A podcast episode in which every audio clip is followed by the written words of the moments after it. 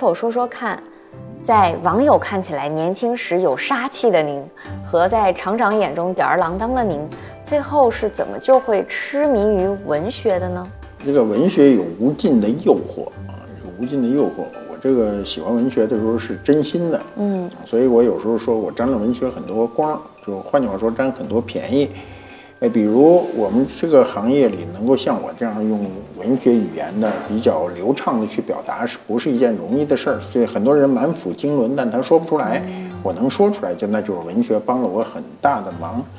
那么我们过去喜欢文学的时候呢，就是可能外界觉得我们是很吊儿郎当的哈，但是我们内心永远有一个把握，就是我们需要很认真的、敏锐的观察这个社会啊。就是不管你的生活状态有多么消极，但是你一定要有一个积极的人生。就是按照我常说的一句话，就是以积极的态度过消极的人生。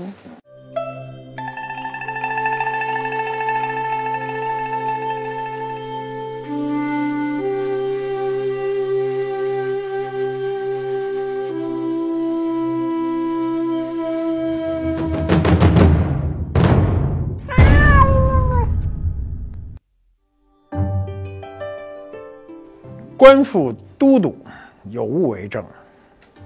我们今天这一期跟以往的各期有一丁点儿不同。今天这一期呢，是我录制这个节目四年以来的最后一期啊。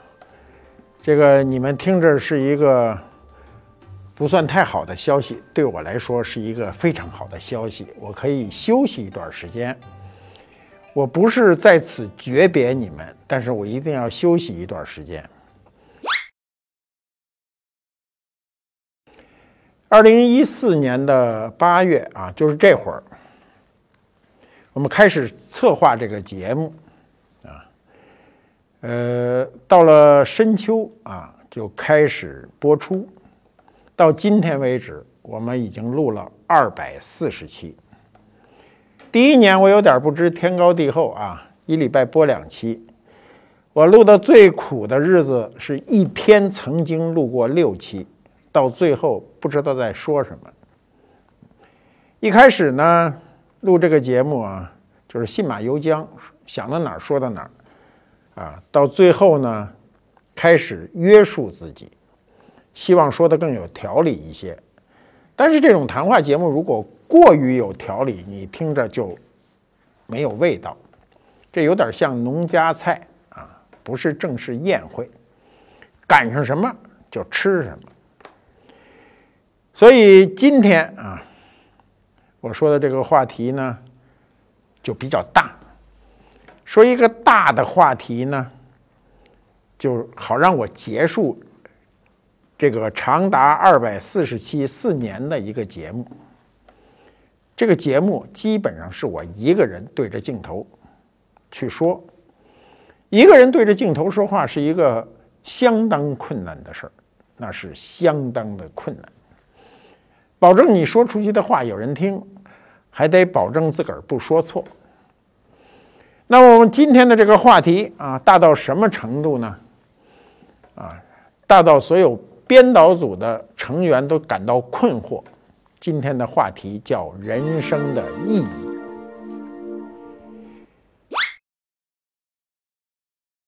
人生的意义怎么说呢？我们严格的说啊，人生是没有什么意义的，因为你的人生不是你自个儿控制的，是你父母决定的，对吧？你生下来是你父母决定的，其实你父母也不想生下你这这样一个人，是他无意识中。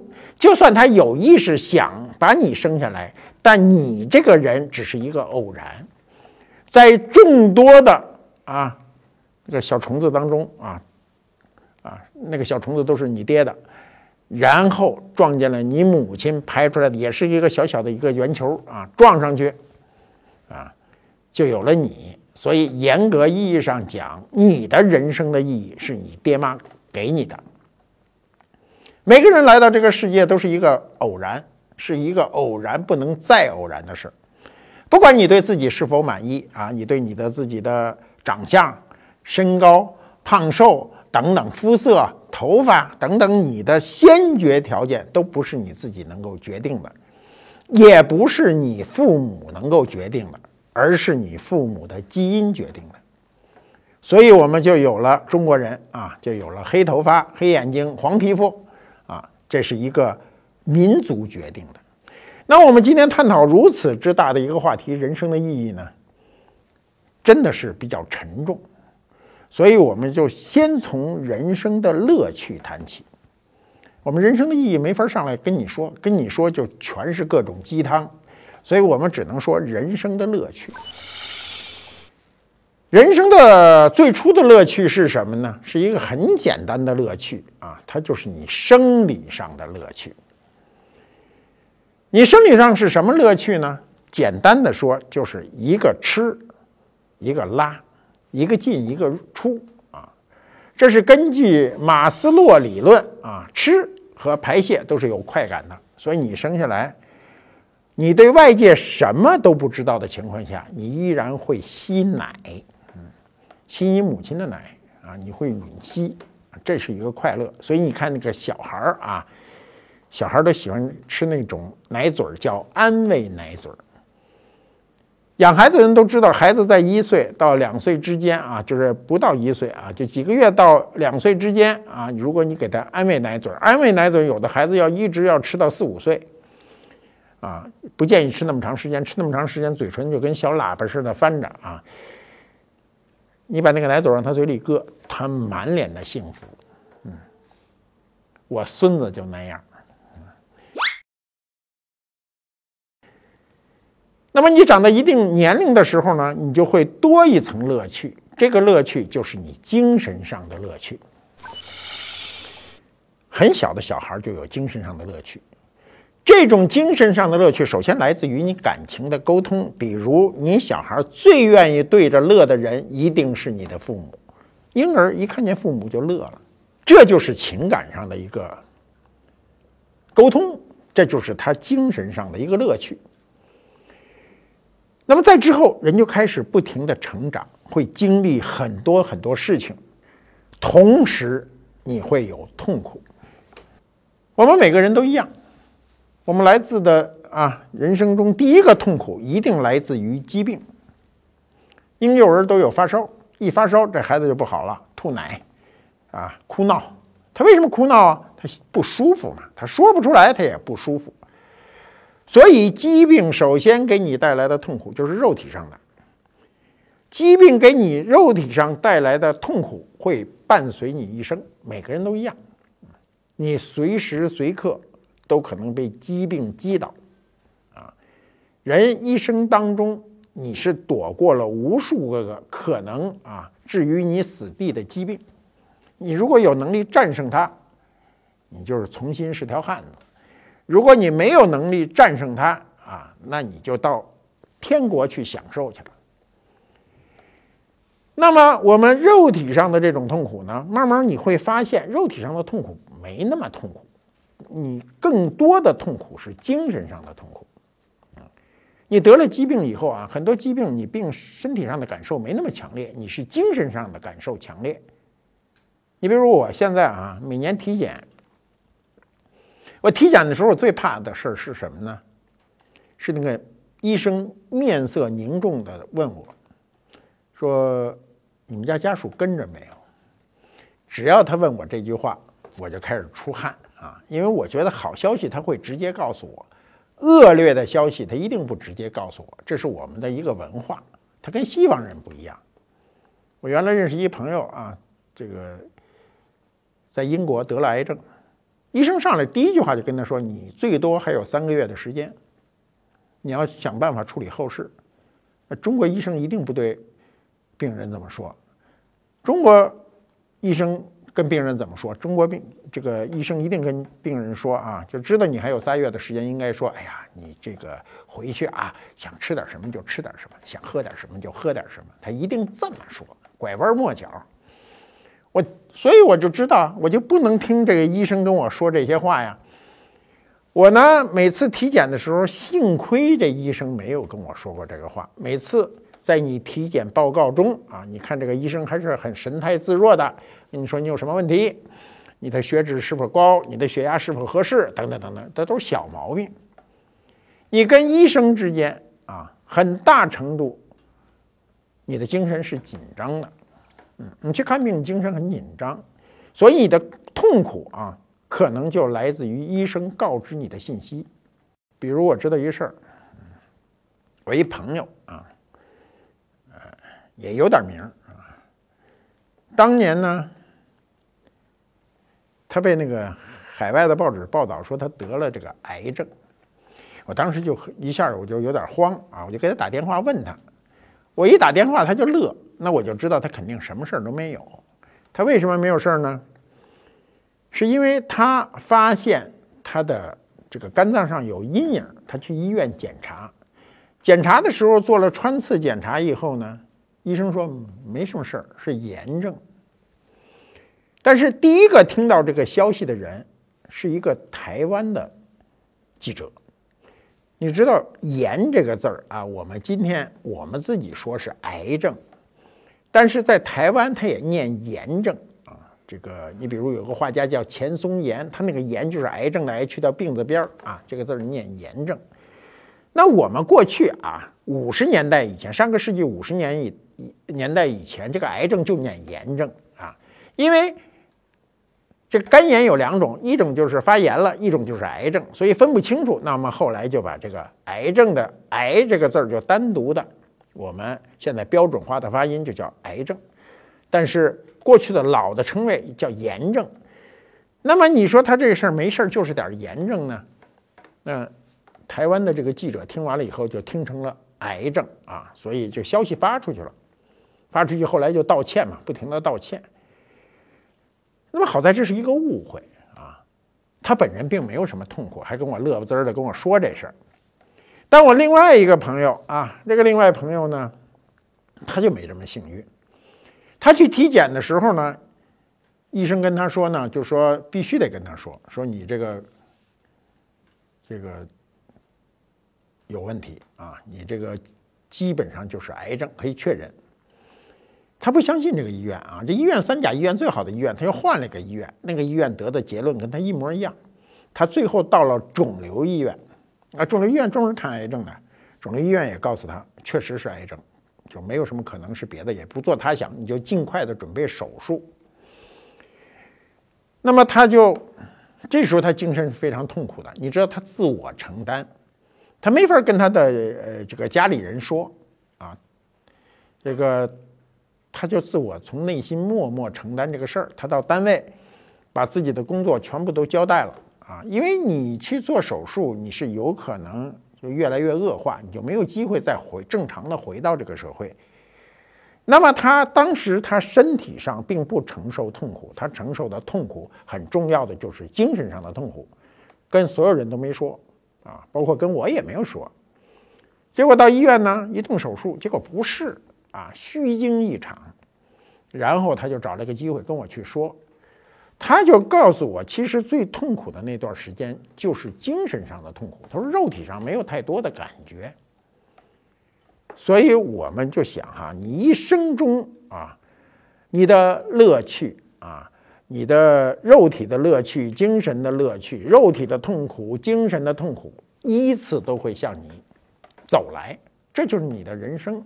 那么到这种情况下，你会说：“那我为谁活着呀？”那我告诉你啊，你首先是为自己活着，啊，你不用跟我唱高调，你就是为自个儿活着。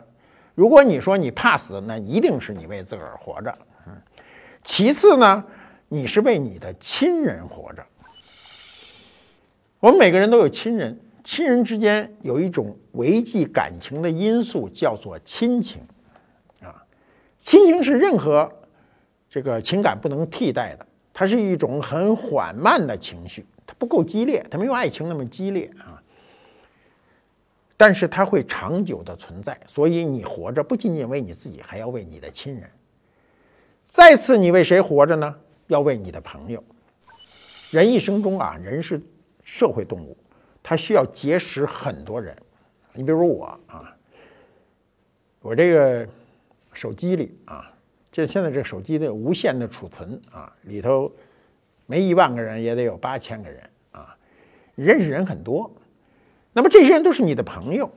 你有时候说我不一定是我为我的朋友活着，但是我告诉你，如果你的朋友失去你了，啊，或者你失去了你的朋友，你都会感到痛苦。那么你的朋友，包括你的熟人，我不是过去讲过吗？我们人与人之间关系无非是三层关系，就是亲人之间、熟人之间和生人之间。那你最后说啊，这些都是好像很功利的，你为你自己、为你的亲人、为你的朋友和熟人活着，都是很功利的，因为有利益交换嘛。那么最后呢，还有一点，你要为这个社会活着。我们社会是靠每一个人的生命构成的。我们假设每个人都没有生命，这社会就不存在。所以我们不唱高调，每个人都应该为社会做出应有的贡献。那我们说到这会儿的时候，可以说一开始的这个话题，这就是你人生的意义。你对你的家人，你对你的朋友啊，都很重要。如果你觉得我对他们都不重要啊，那我觉得。你就要去看看心理医生啊！你觉得我这个生活不重要啊，什么都很低沉啊，谁也不愿意理，那我觉得你要去看心理医生。我们每个人都会有不同程度的心理疾患，中国人不太爱看心理机这个医生啊，中国人老觉得心理有问题呢，这个讳疾忌医啊，都不愿意跟别人说。因为中国人过去中国人骂人之间有一句话，就说你精神病，你神经病啊，都是说你心理问题。西方人看心理医生是个很正常的。心理医生有两种，一种就是完全彻底的医生，啊，你到医院去找他去啊，你把你的心理的状况跟他说，然后他给你进行心理辅导和疏导，你会舒服很多。另外一个场所呢，就是你要去到宗教场所，比如。过去啊，西方社会很多人呢，他会定期的去教堂，听这个牧师跟他这个做心理辅导。我们生活中啊，没有一个人的心理是强大到没有人可以攻入的。每个人的心里都有自己软弱的一面，都有自己的短板，所以需要聊天儿比如朋友有可能都是你的心理医生。啊，我们现在流行的词儿，比如闺蜜，闺蜜之间什么无话不说。但是我过去说过啊，亲人要生，生人要熟，熟人要亲，对吧？这个关系是一个非常复杂的关系，它不是一个你传统认为亲人要亲，熟人要熟，生人要生，不是，它是一个轮回旋转的关系。你亲人之间要保持一对一个身份，熟人之间要表达一个情感。生人之间要有一种理智的沟通，这就是人与人之间的一个复杂的关系。如果你能很熟练的掌握这层关系，你在社会上活的就会质量很高。所以我们不要认为啊，我们去看心理医生是个很丢人的事儿。你跟你朋友啊，跟你的闺蜜之间无话不说的时候，实际上对你心灵的创伤是有一种治愈的。无论男女。尤其这个男人啊，男人他的文化塑造的形象和社会的角色呢，都是让他坚强啊，让他一个人扛事儿。女人是可以宣泄的，所以女人的闺蜜能把自己的私人的情感不停的去跟别人说，以期获得心理的疏导。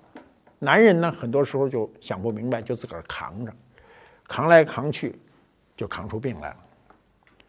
我过去说过啊，我们的人生是一个不断学习的过程啊。不论是你从小啊，从很小的时候，你的话都说不利索的时候，你就开始学习，一直到你成年啊，到你的中年，到你的老年，都需要学习。我现在每年要接受很多大量的新生事物，很多时候去去要学习，但是君子有所为，有所不为。不是每件事你都要学的，要学会放弃。比如我曾经想学开车，后来我就把这事儿放弃了。为什么呢？因为我这脑子里老想事儿。如果我开车的时候想事儿，万一出了事情，我对不起别人，也对不起自己，所以我就要放弃这件事儿。就人生还是有放弃的东西。我过去啊，在这个节目里也讲过，人生有三个阶段，我们不妨简单的重复一下。第一个阶段叫趋利，当你完成了啊你的学业，走向社会的时候，那时候你爹妈也不能管你了，学校也不能管你。你走向社会的时候呢，你一定要想办法挣到钱，要证明自己的能力。当然，这个前置是不能违反法律和道德。道德是最高标准，你不违反道德是最高标准，不这个触犯法律是最低标准。我们如果违反了道德，你是自我谴责；如果你违反了法律，是社会制裁。啊，你比如说，我们理论上讲是不能说瞎话的，但是不幸的是，每个人都说过瞎话，我也说过瞎话。那么说瞎话的时候，它是有利弊关系的，有的是无意义瞎话，有的是这种善意的谎言。但是，一旦我们自己能够感受到自己的行为违反了道德的时候，你内心会受到自我谴责。所以，古人就要求每一个人慎独。你谨慎，你一个人独处时候内心怎么想？所以我经常说一句话：你不用对所有人说，你对你自己的内心说就可以了。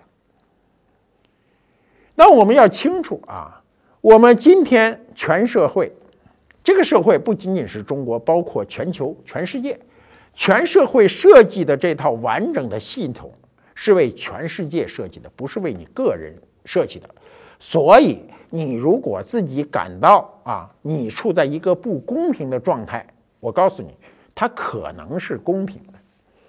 如果你认为这个事儿对你特别公平，那我告诉你，这个事情有可能对别人不公平。这就是社会。不要老谋求所有的事情都是公平的，公平是相对的，不是绝对的。实际上没有一个绝对意义的公平，啊，因为我们人和人个体之间本身是有差异的。首先男女之间就有差异，先说性别差异，然后体能差异啊，有各种差异，先天的差异，后天的差异。所以你谋求一种绝对的公平。是不可能的，所以我们今天的社会是希望通过道德和法律的建设呢，希望这个社会趋向于公平。那么，所以我们设置了道德，设置了法律，设置了道德是你一生中追求的最高目标，设置了法律是你这个社会中的最低底线。法律是保护弱者的，对吧？那么我们的人生中啊，除了第一条我们说的趋利啊，到你第二个阶段的时候呢，啊，当你有了一点社会地位，我们现在说的地社会地位不是世俗的社会地位，就是你找了一份很好的工作，生活比较安定，你也结婚了，有孩子了，是吧？你觉得你趋到对应的利，我讲过，对应的利不是让你成为世界首富。中国首富、中国二富、三富、五六七八富，不是这个意思，是你觉得我今天的工作，我领这份工资，我已经心安理得了，这就叫对应的利。那你开始趋名，你的趋名一定不是这个我要成为网红，我要成为一个名人啊，不是这个趋名，而是你要注重自己的声誉。我们。看到自己的这个声誉呢，是包括你在单位、在家里、在你周圈的朋友中，别人怎么看你，你很在乎这个事儿，这个很正常。当你有了一定的社会地位的时候，你非常在意别人对你的评价。如果你在一个单位里，你就想啊，谁爱怎么看我怎么看我，我就这样。那我可以告诉你，那是你是一个人格不健全的人。你在乎别人对你的感受。你同样也在乎你对别人的感受，所以这个第二个阶段啊，人在名誉上考虑就会更多一些。我们人生会走过很多漫长的路啊，你会遇到各种各样的麻烦。你一生中顺利的时候，一定少于你麻烦的时候。我到今天依然是这样，我生活中经常会碰到各种麻烦，自己也生气，也愤怒，也无奈。但是我们就是要面对这样一个社会，这就是社会对你的公平。社会对你你认为有侵犯的时候，有时候并不是一个不公平，是一个公平的现象。它要抑制你一枝独大。比如我们经常在这个社会中呢行走，啊，不管你到商店买个东西，还是你出门在哪儿存个车，你可能会因为一个小事儿，这个跟别人发生冲突，对吧？我们看到过啊，这个社会各种新闻中都是很多人就因为极小的一个事儿，最后惹出了人命官司。那么在这种时候，你一定要考虑到别人的感受。每个人在社会中生活的层面是不一样的。如果你自觉的你的生活层面比较高，那么你对于弱势群体一定要处于一种比较宽宏的状态。比如你在存车的时候为两块钱、为五块钱，乃至为十块八块钱，你跟人家冲突啊，你说你就我就没那么长时间啊。我这个就不该多付你这点钱，你为这个事儿跟人冲突十分不值。为什么呢？是因为你所看待的时间跟他所看待的时间，你所付出的劳动和他付出的劳动是不对等的。所以在这种情况下，我觉得调整自己的心态，注重自己的名声是最重要的。我们很多人都说我生活不幸福啊。我经常碰到这种事儿，不够幸福。为什么不幸福啊？叫财富不能自由。我们现在有一个词儿啊，说的最多就是一定要让你财务自由。什么叫财务自由啊？就是花钱不用想，这叫财务自由吗？如果你真的有一天花钱不用想的时候，我告诉你，就算你财务自由了，你精神也不能自由。那么我们在这个生活中的各种交换中啊，最容易交换的一个东西，或者说不怎么花钱的一个东西，叫情感交换。两个人如胶似漆的好起来了，突然有一天，两个人分开了，其中一个人就很着急，不管男女，他会质问对方，他说：“你为什么不爱我了？你为什么不爱我了？我现在还爱着你。”我告诉你啊，如果我跟另外一个状态比起来，就跟你的对方这个状态比起来，我告诉你，他比你痛苦。你翻过来想，他不爱你了啊，你的感受是说你为什么不爱我了？如果他非常爱你，你不爱他了，你想想这种感受，你会更难过，对吧？你根本不爱这个人，这个人拼命的还在爱着你，然后你又摆脱不了，你是不是心里更难过？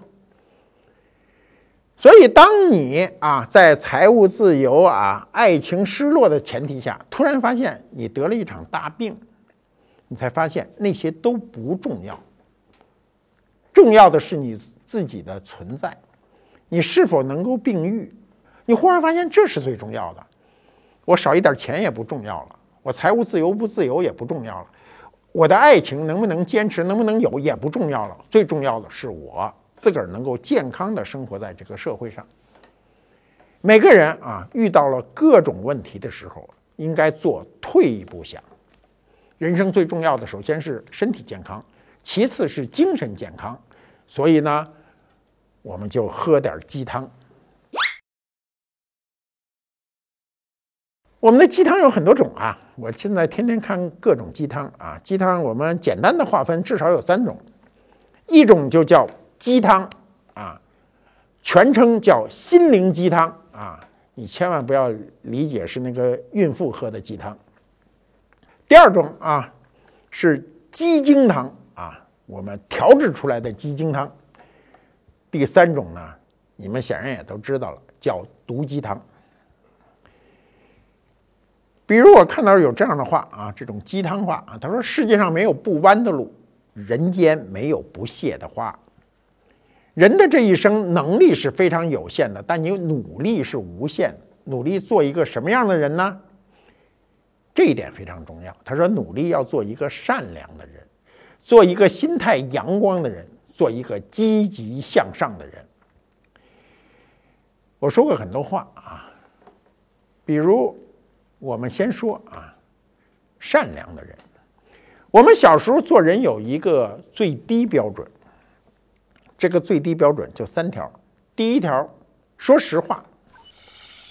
说实话是对着你内心的这个感受啊。一个人常年的说实话是心身心愉悦的。我见过这样的人，就是常年的说瞎话，说瞎话是他生活中的一个状态。他不说瞎话，他就难过。他经常说一些无意义的瞎话，比如他中午吃的面条，你问他中午吃的什么，他非说中午吃的米饭。啊，他是这样一个人啊。说实话，这是我们人生的最低目标。第二个目标啊，叫讲良心。我们今天很少提良心这个词儿啊。过去我小时候老听到大人提，就说这人有良心没良心。讲良心，做事儿。不要管对得起谁啊，对得起对对不起自己的内心，这就叫讲良心。第三条呢，叫做好人。做好人这个标准是不是太低了啊？什么样叫做一个好人？我们每个人内心中对好人的标准都是不一的，但是他一定不是坏人。所以说实话、讲良心、做好人这三条，在过去是为人的最低标准。我们今天。几乎把它提到了为人的最高标准。如果你能做到这三条啊，说实话、讲良心、做好人，你今天就在社会上是一个人格完善的人，积极向上嘛。所以，我们在这碗鸡汤啊，这碗心灵鸡汤的中呢，要说人生要记住的三句话啊。刚才我说的那是标准，这三句话是什么呢？看人长处。帮人难处，记人好处。我们很容易啊，每个人都看到自己，都觉得自个儿成，别人不成，这是我们社会中经常可以看到的一个状态。但是其实每个人都有自己的短处，你知道自己的长处不重要，你知知道自己的短处很重要。所以要看别人的长处，对吧？那帮人难处是什么呢？呃，急人所急啊。这个帮人所需，这是过去经常说的一句话。我们在过去啊，经常无偿的去帮助人家啊，别人有难处的时候，一定就出手了。今天虽然我们的社会非常功利化啊，我们有时候是要用金钱去换算这件事儿，即便是拿金钱换算帮助人的事儿，我们也应该去多做。比如有人碰到困难了，你说我借你点钱。啊，这是有交换的啊！说我这借你的钱，你能不能给我点利息？没关系，这依然是你帮助他。再有呢，就是记人家的好处，不要老记人家的坏处。记人家对你的好，过去中国的文化中呢，很重要的一点叫“滴水之恩，当涌泉相报”，是吧？江湖上过去两大快事儿嘛，一个是报仇，还一个是报恩。报恩很重要。你有能力报恩的时候，你知道你的幸福感啊，超越了以前所有啊。只要你要有能力报恩，所以我看到很多新闻，就是我记得有一次看到一个新闻，这孩子到那个路过那儿啊，出来年轻的时候出来路到那儿，路过一个小餐馆，差点饿死，老板娘给他们一人几个馒头，吃了一碗这个饭，然后就踏上了自己的打工之路。十多年以后回来，给老板娘一个一百万的支票，我发迹了，我就记住这个事儿。这事儿就非常的让人感动，这就是我说的要记人家的好处。那我们的这种心灵鸡汤很多啊，这种鸡汤的描述呢，有的非常文学化，我觉得这些字斟句酌的都是经过反复编辑的。比如有这样一句话，他说：“一个人的最好状态是什么呢？是眼睛里写满了故事，但脸上却不见风霜。”这话说的有意思啊！一个人在这个社会中让人家尊重，一定是你经历了很多的事儿，而不是你因为纯洁天真。你一定要经历很多事儿，你能够堂堂正正的站在这儿，别人才尊重你。但你又不能把苦难写在脸上。那我确实见过这人啊，永远一见你就唉声叹气的啊，愁眉不展，天天就谁都跟他过不去。那这种人他都是啊负能量。你趁早离他远点如果你有有能力，你帮他解开这疙瘩；没有能力，你就离他远点当一个人呈现这种状态的时候呢，有八个字儿很有意思。嗯，这八个字儿呢叫不羡慕谁，不嘲笑谁。你比我高，我不羡慕你；你比我低，我不嘲笑你。我其实啊觉得这个状态还差一句，这个状态还差一句叫什么呢？叫不嫉妒谁。我们老说羡慕、嫉妒、恨，羡慕和嫉妒之间还是有一点差距的啊。嫉妒非常影响人的人格形成啊。过去古人就说一句话我们，说这人恨人有，笑人无啊，就是别人有了哎恨得要死，别人没有他就嘲笑人家，他自个儿永远没有一个最佳状态。我们这个社会啊，由于复杂和丰富，我们每个人人和人之间的社会背景啊。这个家庭背景，乃至你的人生全都不一样，所以我们每个人拥有的不一样。我为什么不后缀一个名词呢？就是说你拥有什么呀？你拥有物质的、精神的、非物质的、非精神的，都有很多不一样的地方。你比如我啊，找一个随便找一个年轻人比较。我认为他比我好，他为什么比我好？他比我年轻。那年轻人说呀，你有钱啊，你有地位，你有名气，这些对我，对着年轻人而言，这些都一点都不重要。我如果说我们真的能做过一个做一个置换啊，就是我所有的现有的，不管是精神还是物质的这些财产，我愿意换为换回我的年轻。啊，我都不要说，我换回我的二十岁、三十岁，你换到我四五十岁，我都很高兴。那会我会有一个最佳的状态。所以，我们每个人站在自己的角度去看别人的时候，啊，一定不要老生嫉妒感。嫉妒是我们生活中的一个文化啊。你心里过不去的时候，我过去说过啊，就是写文章也写过。你心里有过不去的时候，你就到墓地里走一走。你到墓地里走一走的时候，你看着每个墓碑的碑文，看着每个人的年龄，你会有很多感受。比如我爹，我爹身体特别好啊，当年七十二岁啊，就迅速就得病就走了，那是我一生中非常重要的一个痛啊，这都二十年了，我还有时候做梦梦见他。我每年给爹扫墓的时候呢，我看着那个墓碑啊，我就想他为什么不能多享几年福？他只活了七十二岁。当我在那一溜墓碑中去巡视的时候，我发现在这里比我爹活的岁数长的人微乎其微，大量的人还没活到这个岁数。所以，你不仅要认知这个社会，还要认可这个社会，不要不认可社会，对吧？一个人非常好的状态，就可就是可以自由自在的活着。我老说人生的生活质量啊是完全不一样的，因为我活到这个岁数了啊，每十岁啊，我们从十岁、二十岁、三十岁、四十岁、五十岁、六十岁，我现在没到七十，所以我不能说七十岁。每十岁你都会有一种生理和心理上的一个变化。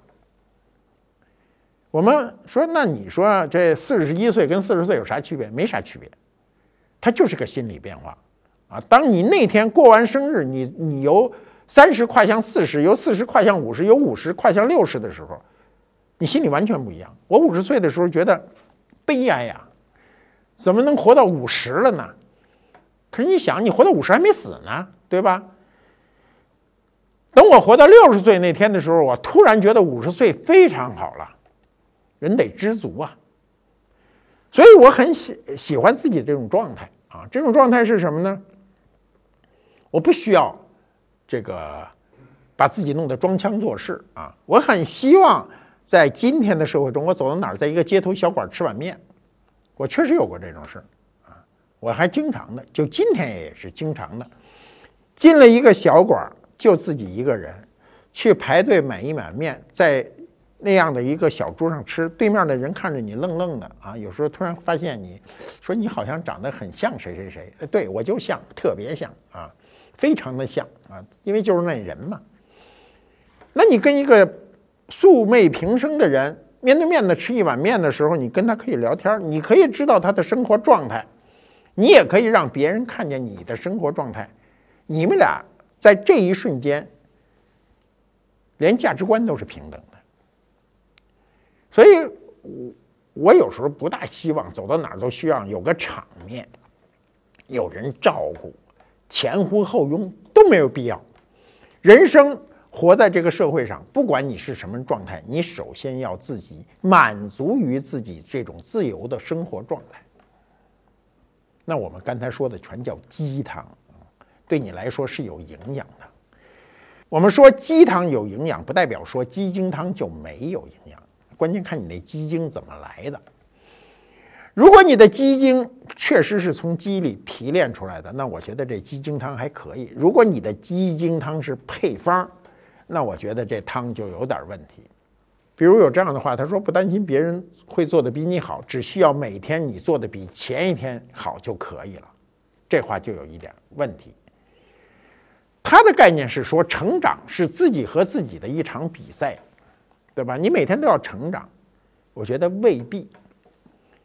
我们生活中不需要每天都有成长，我每天做的都要比前一天好，那我就把自个儿给累死了。我今天做的不如前一天也没有关系，依然是我的人生。比如这黄花梨家具啊，黄花梨家具，那黄花梨的原香机，谁都跟你这儿紫檀的，谁上来都跟你说这棵树长五百年，长一千年，啊，我告诉你，所有人跟你说都叫瞎说。我们的黄花梨紫檀啊，不管直径能长到一米的黄花梨，还是直径长到三十公分的紫檀，它最多长一百年，剩下它还活五百年，它是活着，它不再长。我们人也是这样，我们长到二十岁基本上就不长了，对吧？我们后面还有八十年可活，那八十年叫维持生命。我们当然希望我们每天都获得成绩，但不是每天非得进步，非得比比天这个昨天要好。那么，在这种啊鸡精兑出来的汤，它经常会告诉你啊，优于别人并不高贵，真正的高贵是优于过去的自己。不要强迫自己永远要优于过去的自己，因为每一天都在过去。啊，过去。元朝人在这个高足碑上写上：“人生百年常在醉，算来三万六千场。”我们如果科学没有重大突破啊，一个人活一百岁的概率是非常低的。今天啊，医学很可能很快就有重大突破，那我们每个人都能活到一百岁，那无非就是像元朝人的那种气魄：“人生百年常在醉，算来三万六千场。”这个我们正常的人，按照今天的人均寿命，我们现在人均寿命还达不到八十三岁啊。如果你活到八十三岁，大概是三万天。三万天，你最重要的是中间那一万天，前面一万天，后面一万天重都没有那么重要。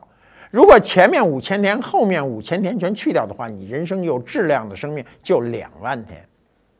两万天，你究竟能干多少事儿，对吧？你究竟能把什么事情做得很很好？很难说，啊，所以我觉得人生啊，你努力就够了，努力就够了。是否能达到成功啊，跟你努力了多少次不一定成正比。我们今天啊，我可以说一句我反复说的话，就是你能够认知这个社会，完整的认知这个社会重要，但不是最重要的。你完整的能认知自己最重要，知道自己的长处不重要，知道自己的短处最重要。所以在中国文化中啊，中国文化中呢，它有一种叫啊执着文化啊，它讲究坚持。比如我们说啊，明知山有虎，偏向虎山行，对吧？这个有志者事竟成。这就有个问题，有志者事竟成，不仅仅是你有志，啊，你还得有方法，你还得有能力。如果你觉得我自己没有这个能力，我觉得你不必在这上面纠结。那么你明知山有虎，你又不是武松，你为什么偏要向虎山行呢？对吧？你把自己当成别人的晚餐，所以我觉得知难而进啊是一种态度。知难而退依然是一种态度，有时候知难而退比知难而进更加正确，对吧？知道止损，人生中很重要的一个事儿叫止损。更重要的一个事儿叫及时止损。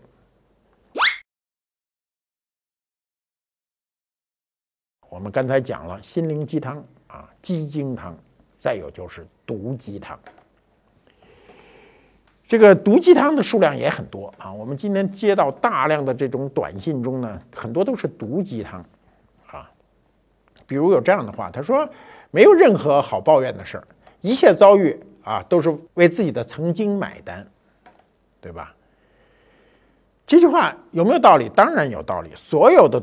鸡汤，甭管什么类型的鸡汤，它一定存在一个道理。那么我们不抱怨过去的事儿，是因为你现在的这个结果是你为过去的行为买单啊，这是对的。那问题是什么呢？问题是说我们怎么能改变这个状态？我们如果屡次三番为你的自个儿的过去的行为买单，那一定是你的问题。你抱怨不抱怨都不重要。那么。还有一种说法啊，说一个喜欢读书的人品格不会坏到哪里，一个品格好的人一生的运气也不会差到哪里。这个不一定啊。读书，有人读书是吸取营养，有人读书是学习计谋。所以古人就说嘛：“这个少不看水浒，老不看三国。”为什么少不看水浒呢？因为水浒讲哥们义气啊。我是年轻的时候看这玩意儿。啊，这哥们儿义气一上来，两肋插刀，插着刀就出去了，直接就犯了事儿了，自个儿一生都耽误了。老不看三国是为什么呢？是因为你读书的时候，你老了看三国，你看的更多的是计谋，你怎么去算计？所以古人说这话很有道理啊，少不看水浒，老不看三国啊。那么你说啊，一个品行品格好的人，一生的运气不会差到哪儿去？这不是绝对的。过去中国古代还有一句话跟他反向说的，他说：“好人无长寿，祸害一千年。”啊，这话我从小就听老头老太太老说，这玩意儿祸害一千年，对吧？所以，我们在这个社会中，先把自己做正，然后利用自己的学习的知识去判断这个社会，这是很重要。判断这个社会，我们刚才讲了。人生三个觉的，第一个是趋利，第二个是趋名，第三个就是趋静。希望你内心啊，到我现在这个岁数啊，人过五十以后，不论男女，你都希望内心越来越安静，不去那么慌慌张张。人到一定岁数时候，会开始有信仰。我们说的信仰，不仅仅是宗教信仰，信仰不一定全是宗教。我过去啊碰到过有一次跟一些老外吃饭聊天啊，那老外呢，因为他们从小受宗教的这个呃熏陶啊，在一个平和的社会环境中生存，他没有必要说瞎话，所以他到中国以后呢，经过几年的工作，他就很苦恼的一件事，他认为中国人老讲瞎话，他就问我为什么中国人老说瞎话。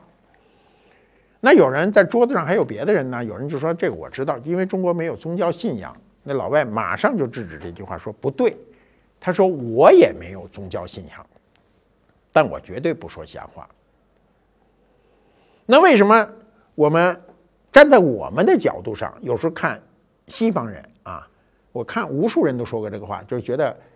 外国人傻啊，脑袋不脑袋不灵啊，中国人灵，中国人灵活呀，没有一个事儿是可以坚持原则的，我们是都能够变通。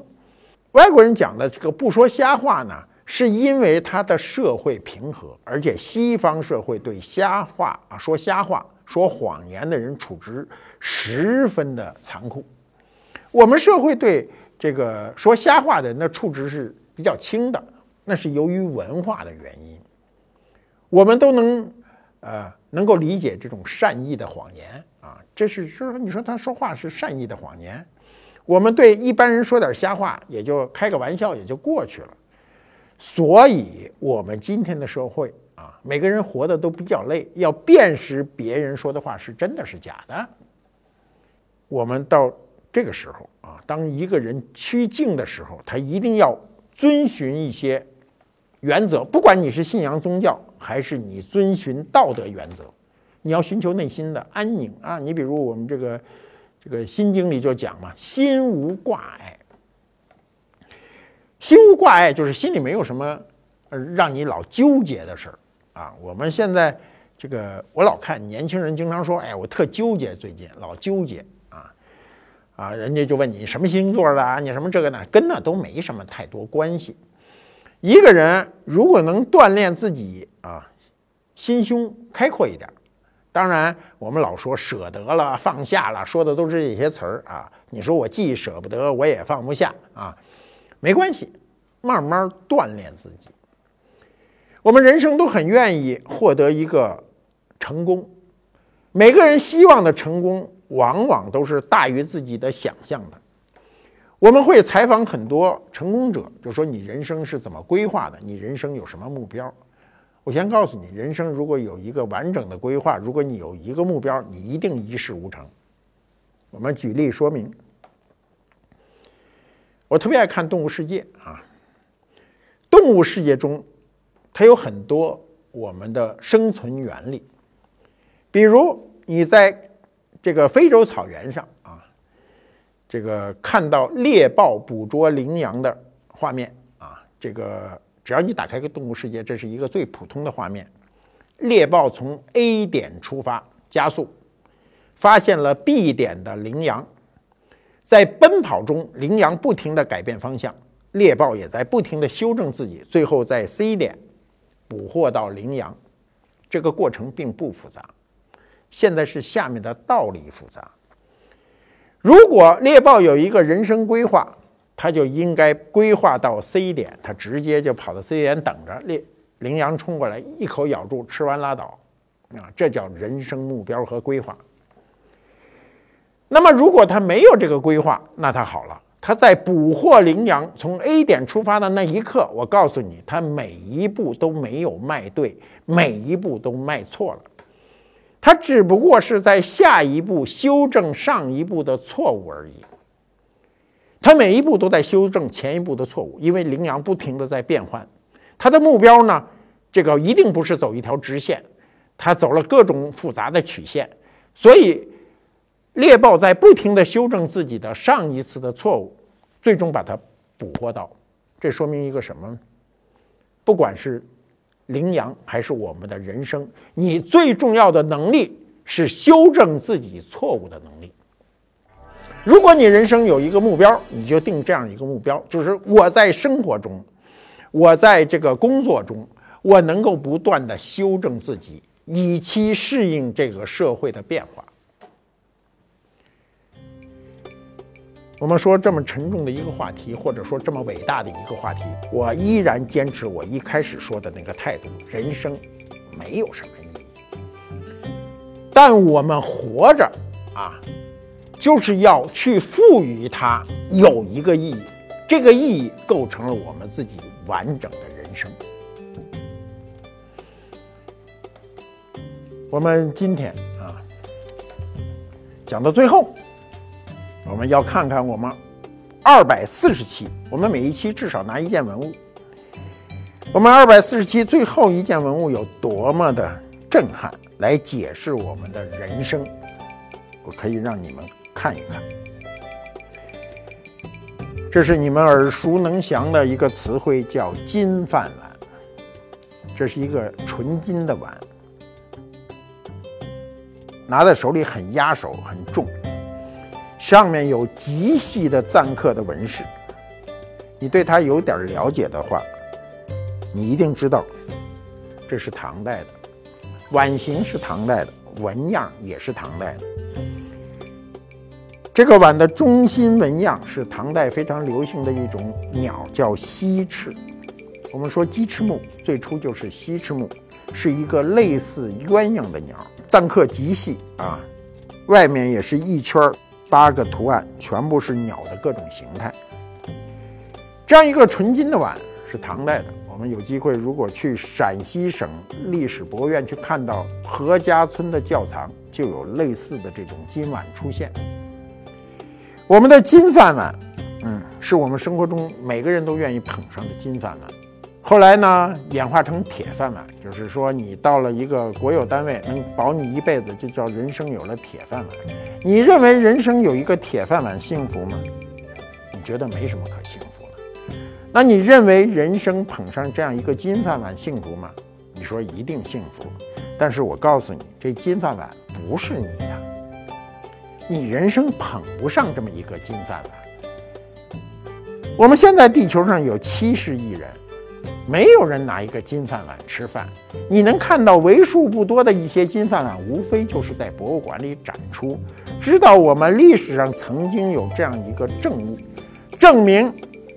大唐，啊，是中国帝制社会的高峰期，证明当时社会的富足、文化的昌盛。那么，如果你觉得啊，我说的这些啊还不过瘾，那你就下载观复 APP，上面有很多学习机会，也有你参与的机会，也有我们更详尽的介绍这种金饭碗的知识，对吧？那么，我们如果说我们人生，真应该捧上一个金饭碗的话，那这个金饭碗是什么呢？就是你对这个世界、对你活在这个世界的全部认知。我们二百四十期节目啊，到此告一段落。我们会休息一段时间。我们希望将来我们有机会再见。感谢大家的收看。收听，谢谢大家。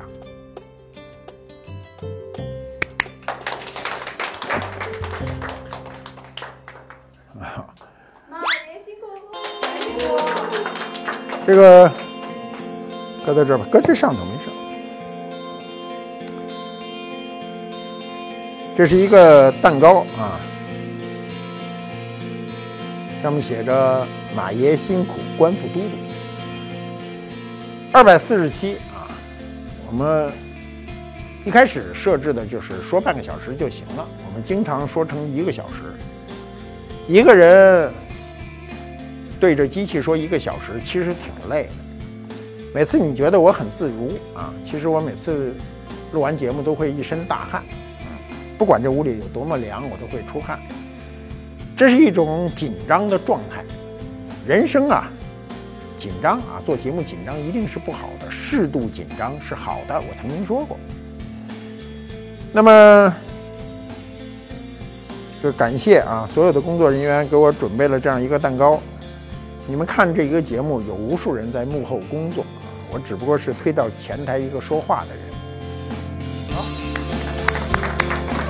所有人都上来拍照，都上来啊！我坐着，你能不能站着？好吧，咱点站着，咱们就自个儿在这稍微往那边点，别这边贴太多。给我们拍张照，是一会儿就发微博。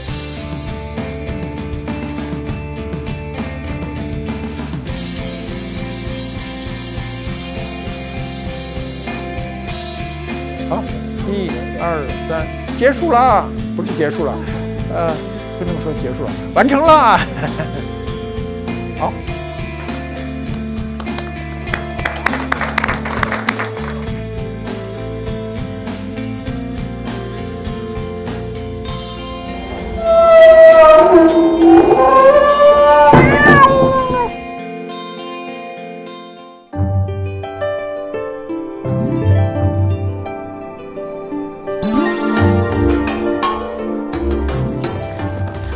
官复猫揭秘官复秀，制啊是古代的一种器皿，常用来盛酒。那它是由一个盖子和一个制体组成的。制体呢通常是呈这个圆筒形，底下呢有三足，还有一个圆把手。整体造型呢比较接近我们今天常用的这个马克杯。那其实制早在战国末期时候就出现了，在秦时呢杯和制是并行使用的，比较流行呢是在汉代。汉代制啊，主要是有玉制和漆制。根据这个《史记·项羽本纪》中的记载，鸿门宴上，项羽给樊哙赐酒啊，用的便是这个制。而汉代以后呢，制就很少见了，但是也没有绝迹。这个唐人颜师古啊，就曾说：“制，饮酒元气也，今尚有之。”而今天呢，我们这个官复制杯的整体造型啊，是吸收了我们馆藏的汉代的镂空缠枝花卉纹的铜制杯的结构。那在保留元气的这个古韵的基础上呢，这个杯子除了品茗，还多了一个闻香的功能。因为元气上，您看这个中间这些镂空的花纹呢，就只是单纯的装饰。哎，那我们想，为什么不多一个香薰的功能呢？这样您可以一边品茶，一边呢在底座放上一个我们为您配好的这个塔香。这样您平时在家这个品茗的时候呢，一边品茶我们的茶香，同时呢还可以闻到这样淡淡的这个香薰的味道。那可以说是一气两用，既可为杯，又可为炉。我看，它才是真正的红袖添香。